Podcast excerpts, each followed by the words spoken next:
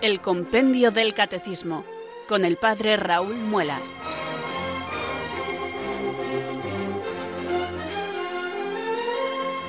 Muy buenas tardes, queridos oyentes de Radio María. Son las cuatro, las tres en Canarias.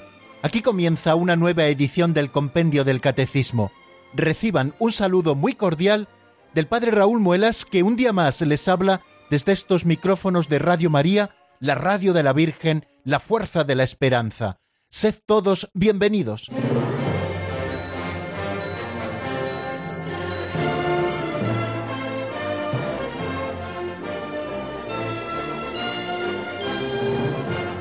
Con el corazón agradecido por lo bueno que siempre es Dios con nosotros, empezamos esta semana de estudio del compendio del Catecismo. Tenemos por delante mucho trabajo y si Dios quiere poquito a poco, lo iremos desgranando juntos todas las tardes hasta el próximo viernes y así todas las semanas de 3 a 4 en la península, de 3 a 4 en Canarias. Iremos desgranando, digo, estos números que tenemos por delante.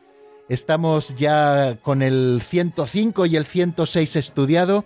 Comenzaremos hoy a partir del 107 y seguimos imbuidos en el estudio de los misterios de la vida del Señor misterios, distintos momentos de la vida de Cristo que nos van conduciendo todos ellos y nos apuntan hacia el único misterio de Jesucristo, que es el Hijo de Dios y que ha venido para nuestra salvación.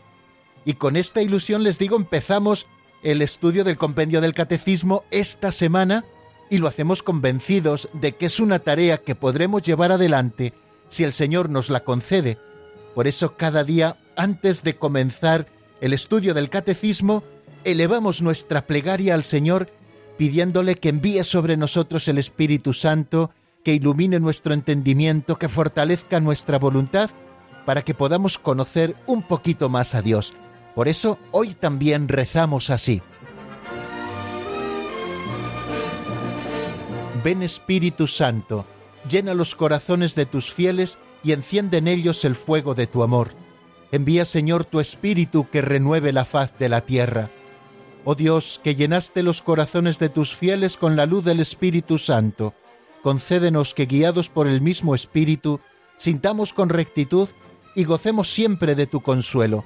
Por Jesucristo nuestro Señor. Amén.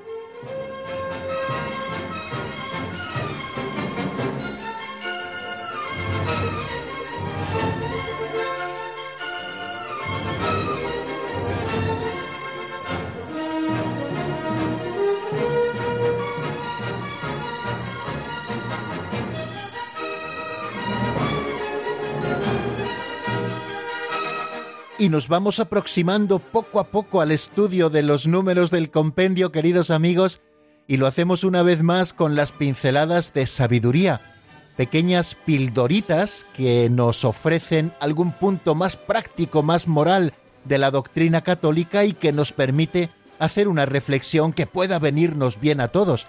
Primero, escuchamos la pincelada de este libro de don Justo López Melús y después yo les ofrezco una sencilla reflexión al hilo de lo que hemos escuchado en esa pincelada. Vamos a ver qué nos dice la de hoy que se titula Los zapatos y los pies.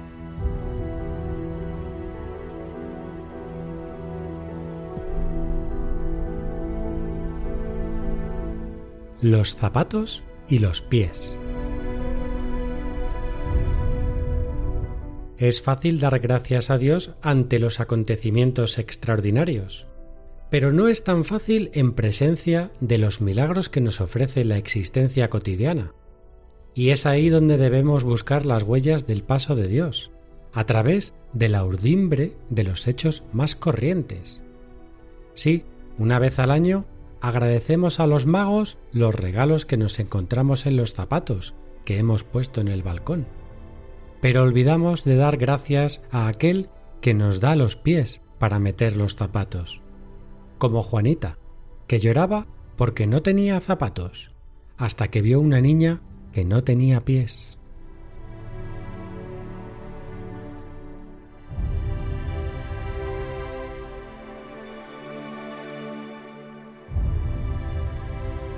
En apenas un par de párrafos breves, cuánta sabiduría nos ofrece la pincelada que acabamos de escuchar. El agradecimiento es una de las claves de la felicidad. Agradecidos a Dios ante los grandes dones y también ante los pequeños. Hemos señalado aquí en varias ocasiones que la vida cotidiana es el ámbito privilegiado en el que hemos de desarrollar nuestra existencia del día a día.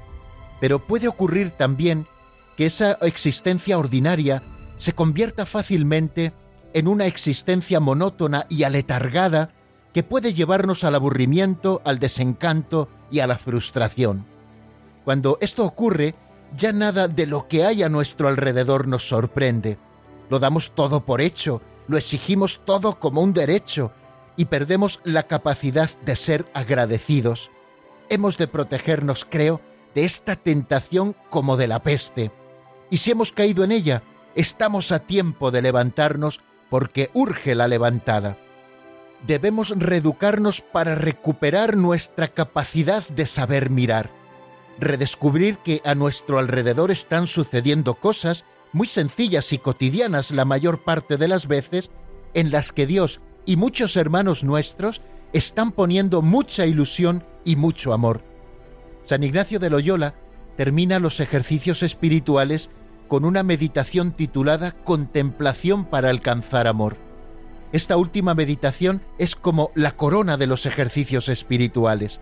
En ella quiere el autor que permanezcamos en la presencia de Dios y seamos capaces de encontrarle en todas las cosas.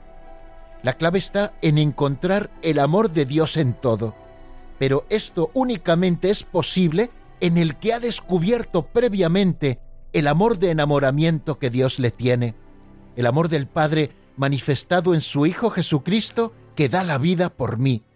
Y a la luz de ese amor veo que toda la naturaleza es obra de ese Creador que me ha amado. El amor de Dios, nos dice el santo fundador, se manifiesta también en la acción que Dios despliega en favor mío, cada día lo hace, directamente y también a través de tanta gente que colabora con Él a la hora de manifestarnos el amor que nos tiene, tanto en la vida natural como en la sobrenatural. Tus padres, tus hermanos, tu familia, la casa en la que vives, los vecinos que tienes, tu bautismo, tu parroquia, tu movimiento de apostolado, tus sacerdotes, tu trabajo, tus estudios, el panadero de la esquina, los policías que velan por la buena convivencia, tus amigos, tus aficiones. El etcétera es tan largo que se hace imposible una enumeración completa. Urge que recuperemos nuestra capacidad de admiración ante los milagros que nos ofrece la existencia cotidiana y que nos empeñemos en buscar las huellas del paso de Dios a través de la urdimbre de los hechos más corrientes, como nos recordaba la pincelada. Esta admiración nos hará abrir más los ojos y nos espabilará del letargo. He leído hace unos días una frase que me ha resultado curiosa cuanto menos. Monotonía equivale a muerte, sorpresa equivale a vida. Sorpréndete siempre ante los pequeños y grandes regalos de Dios, y esa sorpresa te interpelará y exigirá de ti una respuesta. ¿Cuál es la mejor respuesta? El agradecimiento. Los santos se han manifestado siempre como hombres y mujeres agradecidos, porque tenían capacidad de sorprenderse al contemplar el amor de Dios del que eran muy conscientes. Santa Teresa de Lisieux, por ejemplo, decía que Jesús no pide grandes hazañas, sino únicamente abandono y gratitud. Gianna Beretta es una santa italiana canonizada por San Juan Pablo II en el año 2004. Nació cerca de Milán en 1922. Fue médico pediatra y mujer casada con una fe profunda y comprometida. Cuando esperaba su cuarto hijo, se le declaró un cáncer de útero. Decidió sacrificar su vida por salvarla de su hija. Esta santa contemporánea nuestra, a la que también le tocó vivir una existencia cotidiana, nos dejó escrito lo siguiente. El secreto de la felicidad es vivir cada momento y agradecer a Dios por todo lo que en su bondad Él nos envía día a día. Pues aquí tenemos, queridos amigos, el secreto de la felicidad. capacidad de sorprenderse y corazón agradecido.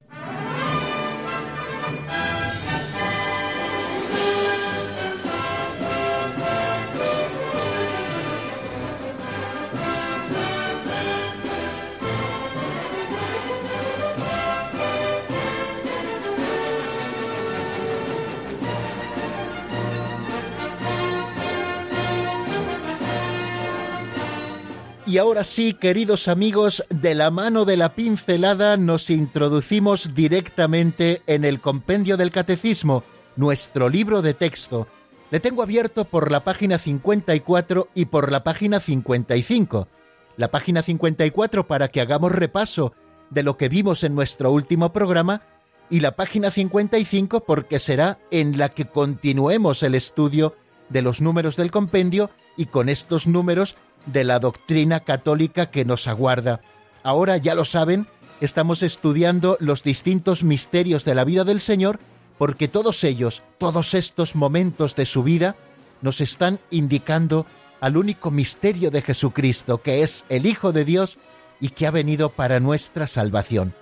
Bien, en nuestro último programa estuvimos asomándonos al número 105 y al número 106. El 105 se pregunta por qué Jesús recibe de Juan el bautismo de conversión para el perdón de los pecados. Es uno de los misterios, el del bautismo del Señor, al que el compendio del catecismo nos invita a asomarnos. De hecho, es con este momento, siempre misterioso de la vida de Jesús, en el que él baja al Jordán para ser bautizado por Juan, con el que Jesucristo comienza su vida pública. Marca, por lo tanto, una bisagra entre lo que conocemos como vida oculta en Nazaret, conocemos algunos pasajes de la infancia de Jesús, a los que también nos hemos asomado con el compendio del Catecismo, dijimos algo también a propósito de esos treinta largos años de Jesucristo en Nazaret, donde vivió bajo la autoridad de la Virgen María y de San José, y así estaba manifestando temporalmente su absoluta obediencia a la voluntad del Padre, hemos estado viendo, pues digo, algunas de las cosas que aprendemos de la vida oculta de Jesús y cómo éstas nos están indicando ya el misterio de su muerte y de su resurrección. Pues bien, dimos un paso hacia adelante con este primer misterio de la vida pública de Jesús que llamamos el bautismo. Nos dice el compendio del Catecismo a propósito de este momento de la vida de Cristo lo siguiente. Jesús recibe de Juan el bautismo de conversión para inaugurar su vida pública y anticipar el bautismo de su muerte. Y aunque no había en él pecado alguno, Jesús, el Cordero de Dios, que quita el pecado del mundo, acepta ser contado entre los pecadores. El Padre lo proclama su Hijo predilecto, y el Espíritu viene a posarse sobre él. El bautismo de Jesús es la prefiguración de nuestro bautismo. Cuatro ideas, así principalmente, nos ofrece el número 105. Primera, que Jesús con su bautismo inaugura la vida pública y anticipa ya el bautismo de su muerte. Segunda idea, que Jesús es el Cordero de Dios que quita el pecado del mundo y es contado entre los pecadores. Tercera idea, que el Padre lo proclama como su Hijo predilecto, es el Padre el que da testimonio del Hijo y el Espíritu Santo que desciende para manifestar esa plenitud del Espíritu que Jesucristo ya tenía desde el mismo instante de su concepción para aparecer ante el mundo como el Mesías esperado, el ungido, eso significa la palabra Mesías o la palabra Cristo, y por último que el bautismo de Jesús, con esa santificación que él hace de las aguas, prefigura también nuestro propio bautismo. Son bautismos diferentes. El bautismo de Juan es un bautismo de conversión para que pudiesen arrepentirse de los pecados aquellos que aguardaban la llegada del Mesías y querían prepararse interiormente para recibirlo, nuestro bautismo es un bautismo en el agua y el Espíritu Santo que nos hace hijos de Dios, hermanos de Cristo, templos vivos del Espíritu Santo. Eh, estuvimos glosando un poco después de escuchar las palabras que nos relata el Evangelio, lo leíamos en el Evangelio de San Mateo, si no recuerdo mal, estuvimos haciendo un poco glosa de, ese momento concreto de la vida del Señor, del comienzo de su vida pública. Juan estaba proclamando un bautismo de conversión en el Jordán para el perdón de los pecados, y acudían a él multitud de pecadores, publicanos, soldados, fariseos, saduceos, prostitutas, que venían a hacerse bautizar por Juan. Entonces, en ese ambiente eh, de conversión, de predicación de la conversión y de realización de un bautismo de conversión por parte de Juan el Bautista, aparece Jesucristo y se presenta delante de Juan para ser bautizado por él. Juan el Bautista en un principio duda y Jesús le insiste de que conviene que cumplamos así toda justicia y recibe el bautismo. Entonces es cuando el Espíritu Santo, abriéndose los cielos, desciende en forma de paloma sobre Cristo, y la voz del Padre en el cielo proclama que Él es mi Hijo amado, en quien me complazco. Es la manifestación de Jesús, una epifanía también, eso significa, como ya veíamos en su momento la palabra epifanía. Aparece Jesús, se manifiesta como Mesías de Israel y como Hijo de Dios. El bautismo de Jesús, que Jesucristo acepta, es como la inauguración de su misión como siervo doliente. Recuerden que había, y esto era desde el siglo segundo antes de Jesucristo, una conciencia en el pueblo de Israel de que vendría un Mesías político, victorioso, y sin embargo ya Jesucristo nos manifiesta desde este momento, ya anteriormente lo había hecho, pero en este momento queda como muy clara que su misión es una misión de siervo doliente, según encontramos en los cánticos del siervo del profeta Isaías, de ese que se deja contar entre los pecadores, el Cordero de Dios que quita el pecado del mundo, y que, bajando a las aguas del Jordán y cargando sobre sus hombros el pecado de toda la humanidad, siendo él inocente, está anticipando ya ese bautismo, entre comillas, de su muerte sangrienta. Viene ya a cumplir toda justicia, es decir, se somete enteramente a la voluntad de su Padre, por amor acepta el bautismo de muerte para la remisión de los pecados de aquellos a los que ha sido enviado, es decir, de sus hermanos los hombres. Y fijaros cómo a esta aceptación por parte de Jesucristo de la voluntad del Padre responde la voz del propio Padre que pone toda su complacencia en el Hijo. Y ese Espíritu Santo que, como os decía, Jesús posee en plenitud desde su concepción, viene a posarse sobre él, de manera que él que posee el Espíritu en plenitud será como una fuente del que emanará este Espíritu para toda la humanidad.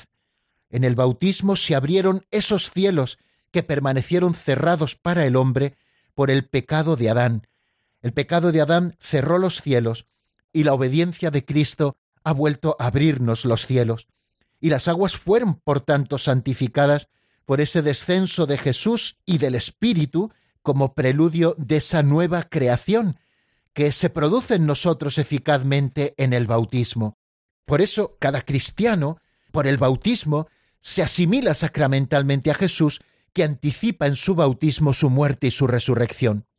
Nosotros por el bautismo entramos en este misterio de rebajamiento humilde, de arrepentimiento, descendemos al agua con Jesús para subir con Él, para renacer del agua y del Espíritu, para convertirnos en el Hijo Jesucristo, también nosotros, en hijos amados del Padre, y vivir esa nueva vida. Bien, eso a propósito del número 105 del bautismo de Jesús, pero también nos asomamos eh, brevemente pero creo que suficientemente, por lo menos en este repaso que estamos haciendo somero breve, nos asomamos al número 106, que nos habla de otro pasaje que viene a continuación en el Evangelio del bautismo del Jesús, que es el de las tentaciones de Jesús en el desierto. ¿Qué nos están revelando estas tentaciones? Lo dice muy claramente el número 106 del compendio. Las tentaciones de Jesús en el desierto recapitulan la de Adán en el paraíso y las de Israel en el desierto. Adán en el paraíso e Israel en el desierto cayeron en la tentación, pues Jesucristo también es tentado y en sus tentaciones de una manera paradigmática están como resumidas todas las posibles tentaciones que tuvieron los hombres antes de Él y que tendremos los hombres después de Él. Bueno, pues Jesucristo nos enseña a vencerlas. Satanás tienta a Jesús en su obediencia a la misión que el Padre le ha confiado, nos dice el compendio. Cristo, nuevo Adán, resiste y su victoria anuncia la de su pasión en la que su amor filial dará suprema prueba de obediencia. La Iglesia termina diciendo el compendio en ese número 106, se une particularmente a este misterio en el tiempo litúrgico de la cuaresma. Los evangelios hablan de ese tiempo de soledad al que Jesús voluntariamente, impulsado por el Espíritu, quiere someterse en el desierto antes de comenzar su vida pública, después de estar treinta años preparándose para ese momento de la predicación del reino de Dios, el Señor, para manifestar también la importancia que tiene su predicación, sus milagros y luego su muerte y resurrección, quiere prepararse nuevamente a ellas con cuarenta días de soledad en el desierto, dedicado a la penitencia y a la oración. Impulsado por el Espíritu, el Señor se dirige al desierto y permanece en aquel lugar con los animales, un lugar en el que también vemos cómo los ángeles le servían. Al final de este tiempo, Satanás le tienta tres veces tratando de poner a prueba esa actitud filial de Jesucristo hacia Dios y esa aceptación en absoluta obediencia a la voluntad del Padre y al camino que el Padre había elegido para su Hijo. Jesús rechaza estos ataques que de alguna manera, como les he dicho, recapitulan las tentaciones de Adán en el paraíso y las de Israel en el desierto. Y victorioso el Señor, el diablo se aleja de él hasta otro tiempo oportuno. De hecho, se recogen estas tentaciones, pero seguramente no fueran las únicas que el Señor padeció, puesto que así lo indica el Evangelio, por ejemplo, de San Lucas, en el capítulo cuarto, versículo trece, nos dice eso, que el diablo se alejó de él hasta otro tiempo oportuno. Los evangelistas, al presentarnos este misterio de las tentaciones de Jesús en el desierto, nos están indicando el sentido salvífico de este acontecimiento misterioso. Por una parte nos indican que Jesús es el nuevo Adán, que permanece fiel allí donde el primer Adán sucumbió, es decir, a la tentación. Donde Adán sucumbió, el nuevo Adán, que es Jesucristo, permanece fiel siempre al Padre. En esto Jesús es vencedor del diablo. Él ha atado, como nos dice con esa figura que Jesucristo pone en el Evangelio, él atado a ese hombre fuerte para despojarle de lo que él se había apropiado y que no le pertenecía, ¿no? que es de la humanidad. El diablo se había apropiado de la humanidad, reinaba en ella, pero Cristo ha venido para atar a ese hombre fuerte y para liberar a esa humanidad redimiéndola del pecado. La victoria de Jesús en el desierto sobre el tentador es ya un anticipo de la victoria plena máxima que nos traerá con la pasión, que es el momento de la suma obediencia de su amor filial al Padre. Las tentaciones de Jesús manifiestan también la manera de ser Mesías el Hijo de Dios, en oposición a la que le está proponiendo Satanás en las tentaciones, y también a esa mentalidad de los hombres que quisieron atribuir una visión deformada a su mesianismo. Por eso Jesús ha vencido al tentador en beneficio nuestro, pues no tenemos un sumo sacerdote tal incapaz de compadecerse de nuestras flaquezas, sino que ha sido probado en todo como nosotros, igual en todo como nosotros, excepto en el pecado. Pues bien amigos, hasta aquí el resumen quizá un poquito más amplio de lo que vimos en nuestro último programa, los lunes tenemos que aplicarnos un poco más porque normalmente el sábado y el domingo como que olvidamos un poquito las cosas, así que creo que es bueno que nuestro repaso sea un poquito más amplio. Por eso es ahora cuando les ofrezco la canción para que pensemos y afiancemos lo que hemos estado diciendo, aquello que estudiamos ya en nuestro último programa. Lo hago con un tema de Fernando Leiva titulado El Camino. Está sacado del álbum Ven a mi ventana. Enseguida estamos nuevamente juntos para seguir adelante en el estudio del compendio.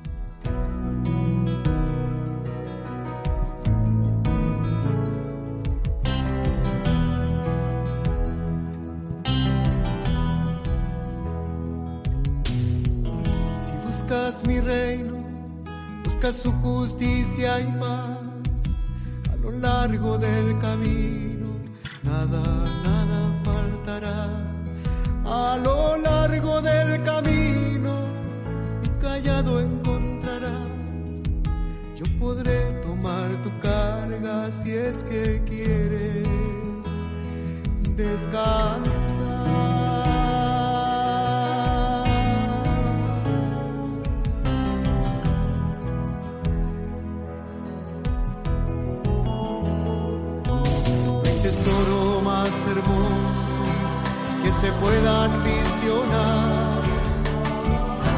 Te ocupes del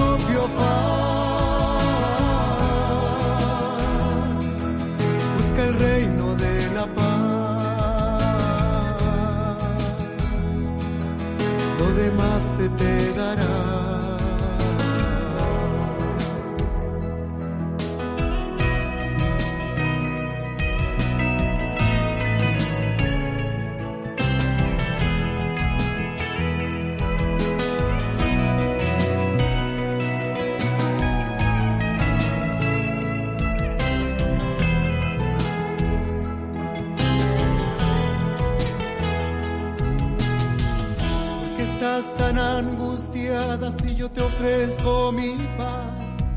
Porque estás tan mal herido si yo te puedo sanar?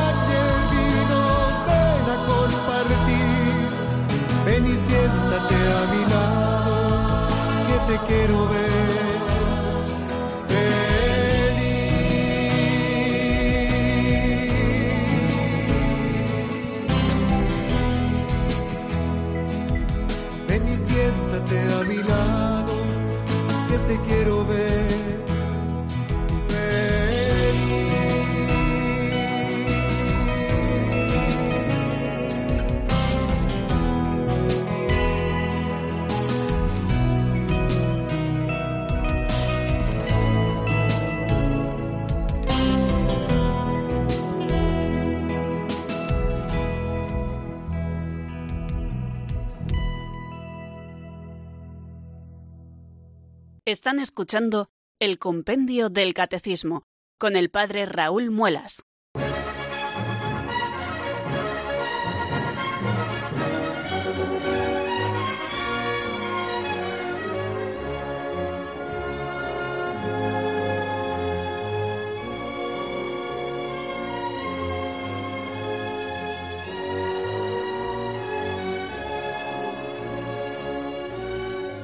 Y llegada la mitad de nuestro programa de hoy, ya la aguja del reloj ronda las cuatro y media de la tarde, las tres y media en Canarias, vamos a comenzar el estudio de nuestro avance de hoy, que es el número 107. Creo que no nos dará tiempo a asomarnos al 108, pero bueno, si no nos da tiempo hoy, ya lo haremos mañana si Dios quiere.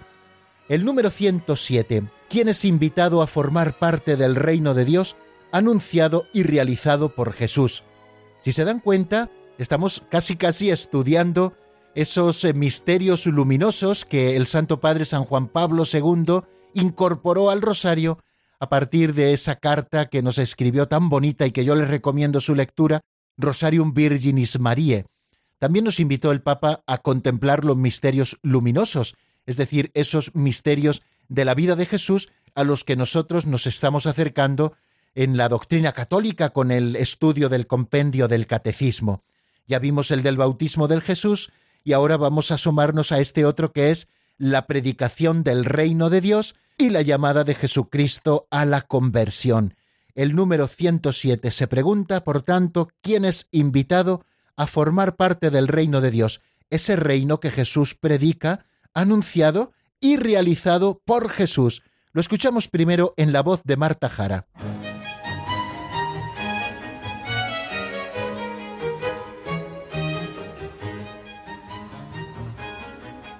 Número 107.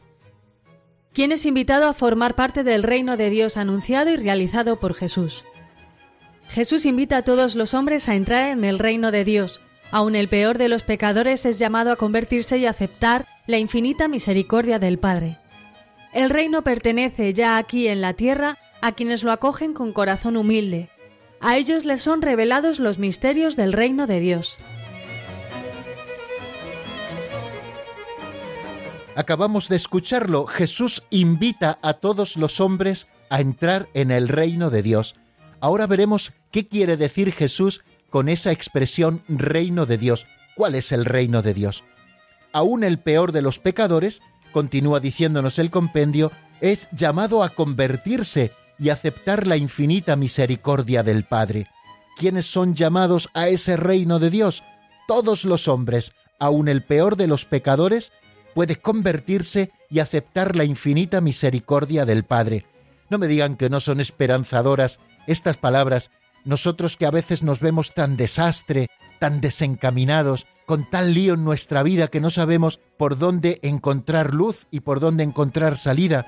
Bueno, pues la llamada de Cristo a la conversión es un motivo de esperanza. Yo me atrevería a decir que es el motivo de esperanza. Continúa diciendo el compendio del catecismo, como hemos escuchado, el reino pertenece ya aquí en la tierra a quienes lo acogen con corazón humilde. Nos está marcando una actitud fundamental para poder formar parte de ese reino o pertenecer a ese reino de Dios que Cristo predica. Es tener un corazón humilde, acogerlo así en nuestro interior con corazón humilde.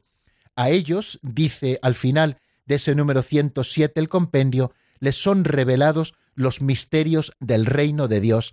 Recuerden aquella frase de Jesús en el Evangelio, Te doy gracias, Padre Señor de cielo y tierra, porque has ocultado estas cosas a los sabios y entendidos, es decir, a los sabiondos, diríamos hoy, según el mundo, y se las has revelado a la gente sencilla. Sí, Padre, porque así te ha parecido bien. Bueno, pues vamos a asomarnos a esta predicación del reino de Dios. Podemos decir que la predicación del reino de Dios es el núcleo de la predicación de Jesucristo. Ese tema de la llegada del reino de Dios, ese es el núcleo de la predicación del Señor. Había un clima de expectación mesiánica en la época de Jesús y por lo tanto también había ese clima de espera de la llegada del Mesías. Bien, pues Jesús viene en ese momento cumbre de la historia, al llegar la plenitud de los tiempos, como dice San Pablo, Jesús viene y dice, el reino de Dios ha llegado, convertíos. Esto es lo que Jesús anuncia desde el comienzo. Este reino de Dios que hunde sus raíces en el Antiguo Testamento, en la alianza que Dios hace con el pueblo en el desierto, también en las profecías de Natán, aquellas que le ofrece a David, de que en su reino se sentará un descendiente suyo que reinará eternamente, o también a través de los profetas que han anunciado un Mesías ya distinto también, que es ese Mesías sufriente por un camino concreto de la humildad y del sufrimiento.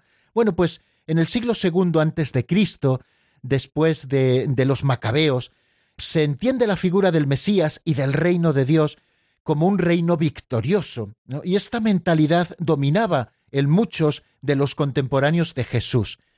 Jesús usa eh, la expresión reino de Dios para definir su misión, pero lo interpreta de una forma nueva. La misión de Jesús es el reino de Dios, pero interpretado según el querer de Dios.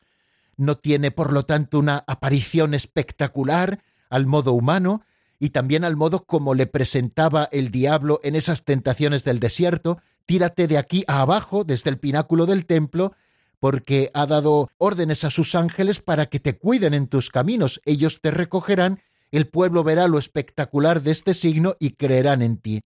Pero ya desde el principio Jesús ya manifiesta que no tiene una aparición espectacular el reino de Dios, es como una semilla que se siembra como una semilla de mostaza y que poquito a poco va germinando, va creciendo, hasta convertirse en un árbol grande donde vienen a anidar los pájaros, o es como esa poquita levadura que se introduce dentro de la masa y hace que todo fermente. Tiene Jesús conciencia de que este reino ha llegado ya. Hoy se cumple esta escritura que acabáis de oír, dice Jesús a sus paisanos en la sinagoga de Nazaret, cuando lee ese texto del profeta Isaías que dice, el Espíritu del Señor está sobre mí, porque Él me ha ungido, me ha enviado para anunciar el año de gracia del Señor, por resumirlo así de alguna manera, ¿no? El Señor es consciente de que hoy se cumple esta escritura que acabáis de oír. Es un reino el que Jesús predica que tiene un origen trascendente, que viene de lo alto, y que para poder acogerlo es necesario en el corazón de los hombres unas disposiciones religiosas, que son las de la conversión y que son las de la fe. Por eso dice, el reino de Dios ha llegado, convertíos y creed en el Evangelio. El Señor pide la conversión de la vida y la fe.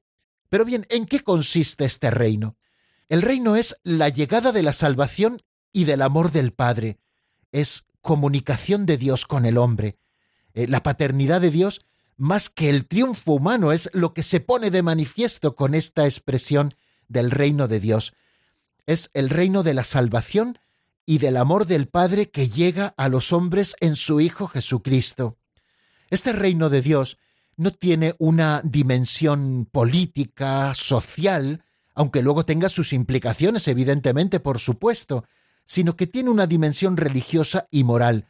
No es por lo tanto geográfica o política. El reino de Dios no se circunscribe a un lugar concreto ni a un modo determinado de gobierno. Es la aceptación gozosa del señorío de Dios y trae como consecuencia un estado de paz, de felicidad, de libertad. Es la acción salvadora de Dios y la aceptación de esa acción salvadora de Dios por parte del hombre. El reino implica una nueva concepción de Dios, no como la de los fariseos. Los fariseos se basaban mucho en esa teología del mérito. El esfuerzo por cumplir la ley de Dios genera unos derechos en ese reino. Y Jesús, sin embargo, con la llegada del reino, que es la llegada de su propia persona porque se identifica con ese reino, nos expresa una radical novedad a lo que se pensaba hasta ese momento que Dios es un Padre misericordioso, que ama a los publicanos y las prostitutas, y por lo tanto, porque los ama, Dios busca nuestro arrepentimiento, busca el arrepentimiento. Recordad esa maravillosa parábola que encontramos en el Evangelio de San Lucas, que es la del Hijo pródigo. El reino de Dios es la misericordia del Padre ofrecida gratuitamente, independientemente del mérito. Para entrar en el reino no se necesita ni siquiera ser judío. Así lo expresa el Señor. Por ejemplo, en el Evangelio de San Mateo, en el capítulo 8, versículo 11, allí lo encuentra. Vendrán muchos de Oriente y Occidente y se sentarán a la mesa de Abraham. Pero ¿quiénes son los predilectos de ese reino? Son los pobres y los pecadores. Esos son los predilectos. El castigo del infierno será para los que rechacen esta conversión y se condenarán ellos mismos por rechazar la venida del reino a sus vidas. Según Jesús, el Evangelio divide a los hombres en dos grupos, los sencillos, por una parte, y los autosuficientes, por otra parte. Lo vemos precisamente en esa parábola del fariseo y del publicano, o en esos otros momentos de la vida de Jesús, por ejemplo, cuando él come con los pecadores. La primera dimensión del reino que Jesús promete es esta, el amor inmerecido del Padre, por tanto, tenemos que dejarnos amar, sea cual sea nuestra situación. Para acoger el reino tenemos que dejarnos amar. Yo os elegí a vosotros, no me habéis elegido vosotros a mí. Son palabras que Jesús nos dice en el Evangelio. Y Jesús mismo nos da un ejemplo maravilloso, único, de cómo es pertenecer a ese reino, cómo se acoge a ese reino. Es el abandono absoluto en manos del Padre. Él nos lo enseña en el Sermón del Monte. No os preocupéis por el mañana, buscad ante todo el reino de Dios y su justicia, y lo demás se os dará por añadidura. Esa vida personal de Jesús es el maravilloso ejemplo de cómo hemos de abandonarnos en manos del Padre. En resumen, el reino de Dios tiene dos dimensiones, la llegada de la paternidad de Dios, su amor, y la liberación del pecado, del sufrimiento y de la muerte, de la cuales son signos esos milagros que Jesús realiza. De manera que el reino de Dios, así entendido, se identifica con el misterio de Jesús. Hay una equivalencia entre seguir a Cristo y aceptar el reino de Dios. Cristo es el mismo reino en persona. Qué fácil es acoger el reino de Dios cuando no tenemos que acoger una idea, sino lo que se trata es de recibir en nosotros a una persona que viene con esa buena nueva. Acceder al reino, por tanto, es seguir a Cristo y arriesgar la vida por él. Este reino que Cristo predica sufre tensión. Es una realidad dinámica que encuentra su plenitud en el futuro, en el cielo. Ya presente está en la tierra con la llegada de Jesucristo, pero está ligado también a esa segunda venida de Jesús al final de los tiempos, cuando ya se realizará plenamente. Por eso el Señor nos invita a estar preparados, a convertirnos ya para coger el reino de Dios en nuestras vidas, para poder seguirle a Él. Pero también tenemos que estar preparados para cuando llegue esa plenitud, la segunda venida de Jesucristo. Por tanto, el reino de Dios es la vida de la gracia, que ya ha comenzado que nos hace hijos en el Hijo, que nos libera del pecado. Por eso el reino de Dios ya se realiza aquí, en este mundo, en la Iglesia, que como madre nos engendra a esa vida de la gracia. La salvación ha comenzado ya, pero el sufrimiento y la muerte aún no han sido plenamente vencidos. De hecho, Jesucristo, como creo que experimentamos todos en la vida, no ha venido a acabar con el sufrimiento físico o el mal moral en este mundo, él sí realizó milagros que son como esa anticipación de la victoria final que llegará con la segunda venida del Señor, que tendrá su plenitud cuando el último enemigo, la muerte, sea vencido, cuando Cristo vuelva al final de los tiempos. Las parábolas que encontramos en el Evangelio evidencian esta tensión entre el presente y el futuro. La justicia social, como antes decíamos, es una implicación del reino, el Señor también nos lo expresa así en la parábola del rico Epulón y del pobre Lázaro. Y antes de despedirnos, permítanme que les diga alguna palabrita sobre cómo era la predicación de Jesús. Estamos constantemente acercándonos a ella. Las exigencias del reino emanan más de la vida personal de Jesús que de su propia palabra, pero si se dan cuenta, su propia palabra emana precisamente de la vida personal de Jesús. Y es que Jesús enseñaba muchas veces con parábolas, otras veces con frases cortas que sintetizan su enseñanza, fáciles de memorizar, otras veces utiliza en su predicación algunas figuras como el paralelismo antitético, ¿no? Como por ejemplo cuando dice el que busque su vida la perderá, pero el que pierda su vida la encontrará. Bueno, pues esas frases que hacen que la predicación de Jesús fuera directa pero yo quisiera resaltar que la predicación de Jesús tiene como dos elementos esenciales. La primera de ellas es que predica con autoridad. Jesús cuando hablaba lo hacía con autoridad. Les enseñaba como quien tiene autoridad, no como los escribas, nos dicen los evangelios. Y es que los profetas decían, así habla Yahvé, pero Jesús nunca habla así, sino que usa otra fórmula. En verdad, en verdad os digo, habla en primera persona. Jesús habla en nombre propio. El cielo y la tierra pasarán, pero mis palabras no pasarán. Y es que la palabra de Jesús aparece como la misma palabra de Dios. De ahí viene su propia autoridad. Y Jesús también desconcierta, por supuesto, con sus conocimientos. Es muy perspicaz, así le vemos a veces en las discusiones con sus propios enemigos. Y es que Jesús no es un rabino al uso que interpreta la ley, sino que Jesús mismo aparece como el legislador, como la ley. Jesús no se arredra ante las dificultades e impedimentos, sino que predica siempre con la autoridad del propio Dios. ¿De dónde le viene esa autoridad? Pues de quién es Jesús, que Jesucristo es Dios. Fijaros cómo también su palabra nos está hablando de su filiación divina y también de su misterio mesiánico que viene como Salvador de los hombres. El otro elemento de la palabra de Jesús es la sencillez. La autoridad va acompañada de sencillez. Te doy gracias, Padre, recordábamos antes esas palabras del Evangelio, porque has escondido estas cosas a los sabios y se las has revelado a la gente sencilla. La vida de Cristo fue de extrema sencillez y de abandono a la providencia del Padre. Jesucristo se manifestó siempre humilde en su forma de enseñar, cercano, directo, no cede a la tentación de la vanidad. Incluso en sus milagros, él aparece así sobrio, sereno, no satisface la curiosidad de Herodes, sino que realiza esos milagros, como veremos mañana, como signos del reino. De los labios de Jesús nunca sale algo tan propio a veces de nuestros propios labios, como es eh, la autoalabanza. ¿no? no he venido a ser servido, sino a servirnos, dice Jesucristo. Y sus palabras manifiestan siempre mansedumbre, dulzura, paz, misericordia. No en vano sus preferidos son los niños, los enfermos, los pecadores. Su sencillez es tal que todo hombre puede sentirse amado por él. Por lo tanto, amigos, somos todos invitados a formar parte del reino de Dios, ese reino que acogeremos en la medida en que nos parezcamos a Jesús, que seamos sencillos, sea cual sea la situación en la que nos encontramos, el reino de Dios es para ti, un reino que se identifica con Cristo. Así que acoger el reino es acoger a Cristo, es ser hijo en el Hijo. Vamos a terminar aquí nuestra explicación de hoy. Eh, les recuerdo un teléfono por si quieren llamarnos 910059419 910059419, escuchamos esta canción breve de la hermana Lidia de la Trinidad que se titula Pon tu palabra. Espero que les guste, enseguida estamos nuevamente juntos.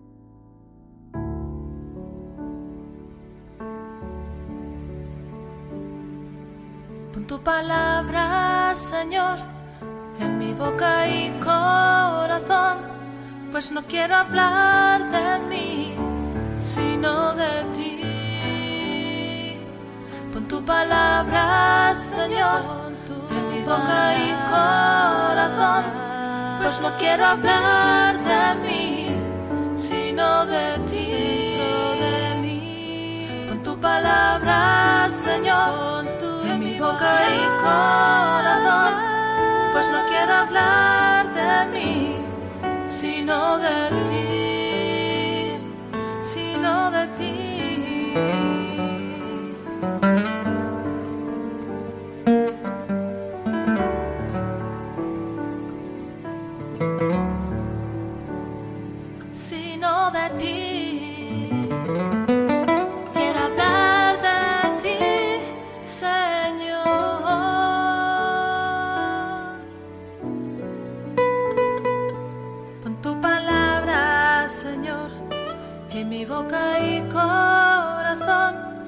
no quiero hablar de mí, sino de ti. Con tu palabra, Señor, en mi boca y corazón, pues no quiero hablar de mí, sino de ti, sino de ti.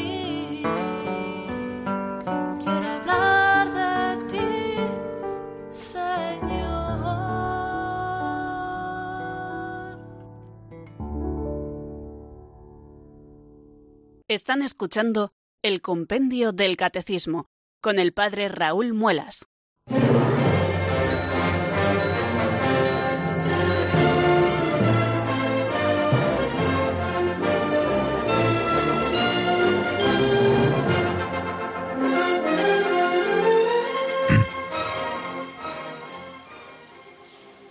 Algo menos de 11 minutos para las 5 de la tarde, queridos oyentes, estamos en el compendio del catecismo y hemos dado un número de teléfono, el 91005-9419, al que ustedes pueden llamar para contactar con nosotros. Vamos a dar paso a la primera llamada que nos llega desde Madrid.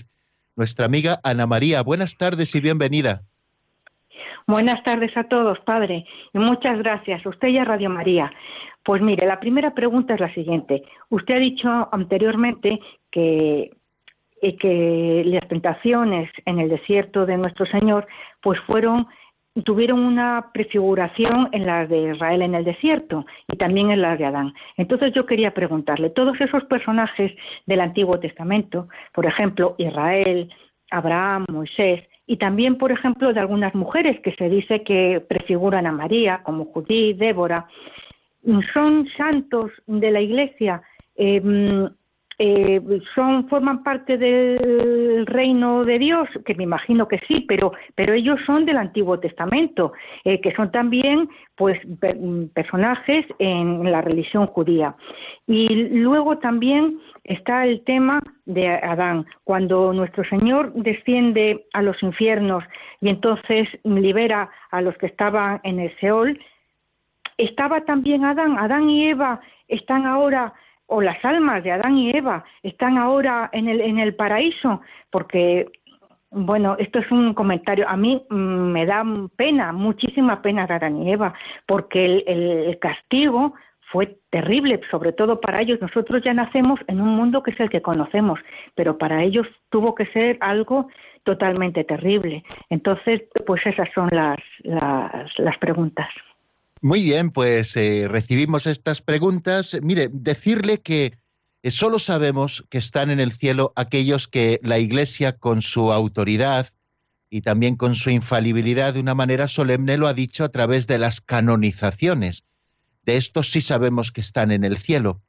De otras personas, pues eh, evidentemente no podemos afirmarlo con la seguridad con la que lo afirmamos de los santos propiamente dicho canonizados, ¿no? Que la Iglesia, como digo, con su magisterio infalible nos ha dicho que tales personas están en el cielo, ¿no? Eso es exactamente una canonización. De los otros, pues no lo sabemos. lo esperamos de la misericordia de Dios, por supuesto. Y la clave un poco de las dos de las dos preguntas usted misma la ha indicado, ¿no? Eh, pertenecen al Antiguo Testamento, no había llegado la redención de Cristo cuando ellos fallecen, pero sabemos también, y lo estudiaremos en su momento cuando lleguemos a ello, que Jesucristo, eh, después de su muerte, y también como una significación completa de su muerte, que es separación de alma y cuerpo, bajó a los infiernos, es decir, al lugar de los muertos, para rescatar a aquellos que esperaban la liberación de Cristo, ¿no? Y entonces Jesucristo abrió las puertas de ese lugar de los muertos, no para los condenados, sino para aquellos que, que habiendo vivido conforme a la ley de Dios, eh, podían gozar del Señor, ¿no? Y habían experimentado también la misericordia de Dios. Más allá de esto no podemos decir nada. Sí que es verdad que la tradición de la Iglesia, algunos personajes del Antiguo Testamento sí que les califica de santos, ¿no? Como es el caso del profeta San Elías, ¿no? Por ejemplo, ¿no? Y de, y de algún otro, ¿no? Pero, pero no podemos decir mucho más sobre esto. Muchísimas gracias, Ana María, por tu pregunta y por habernos dado la posibilidad de apuntar esto. Y vamos a recibir una segunda llamada que nos llega desde Segovia. Marta, buenas tardes y bienvenida. Muy buenas tardes, padre, y muchas gracias. Eh, mire, bueno, yo soy catequista y algunas veces me preguntan los niños, pues que si Jesús era Dios, cuando era pequeño, que por qué tenía que aprender si ya lo sabía todo, ¿no?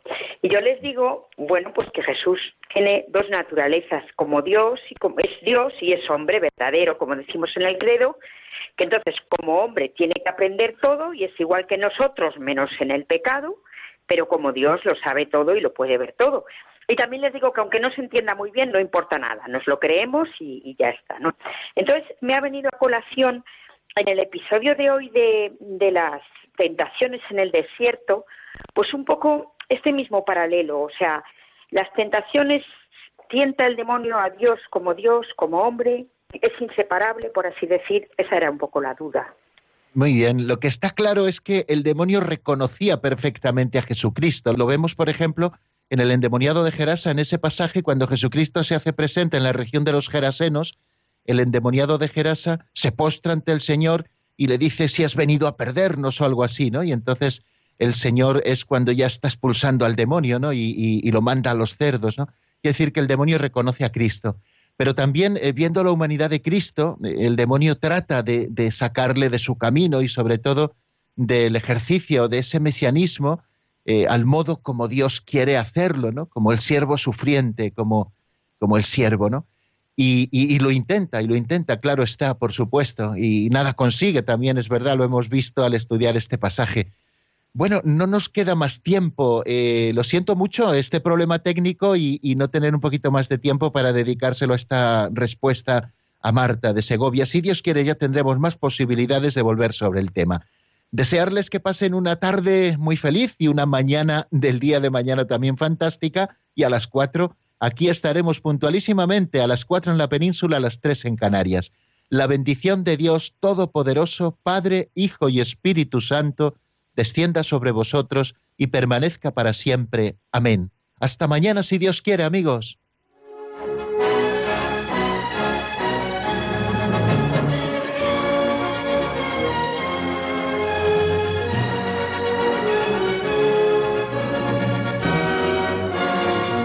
El Compendio del Catecismo con el Padre Raúl Muelas.